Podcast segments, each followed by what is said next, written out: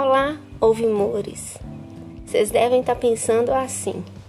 Depois do aperto que ela passou na corrida da fogueira, agora ela voltará para o percurso de 5 quilômetros. Mas não, claro que não. Eu queria correr distância maior. Então, depois do percurso de 7 quilômetros, me inscrevi para uma corrida de 10 quilômetros. Mas a primeira coisa que fiz foi procurar algo que protegesse a minha mão direita, por causa do impacto com a bengala, de preferência entre o meu polegar e o indicador, que foi onde eu senti mais dor. Pensei em inúmeras coisas, por exemplo, procurei uma costureira para fazer uma capa com uma esponja para colocar na parte que seguro na bengala mas chegamos à conclusão que o ideal seria a luva. Outra coisa que aprendi também e que é que toda corrida tem regulamento. E tem que ser lido, né? Lógico.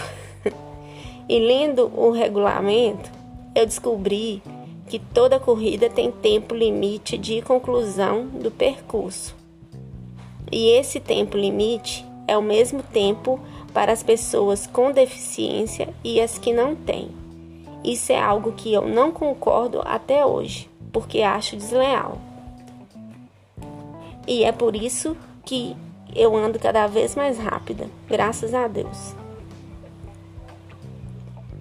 Então, me inscrevi para o circuito das estações etapa primavera e fui para BH porque a largada era na Lagoa da Pampulha.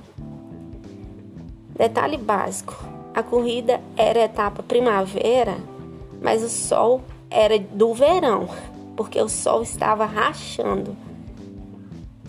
Eu nunca tinha corrido na Pampulha antes, nem lembro quando que eu tinha ido lá antes. E recebi uma energia tão boa que acho que nem cansei com o percurso estava lotado. As pessoas passavam por mim e aplaudiam e gritavam: Linda, parabéns! Pro, provavelmente tinha algum amputado correndo com prótese. Mas mulher correndo com bengala, só euzinha.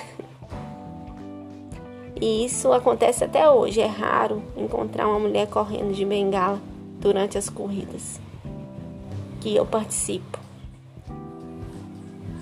Então, eu e minha bengala percorremos os 10 quilômetros completos do circuito das estações etapa primavera.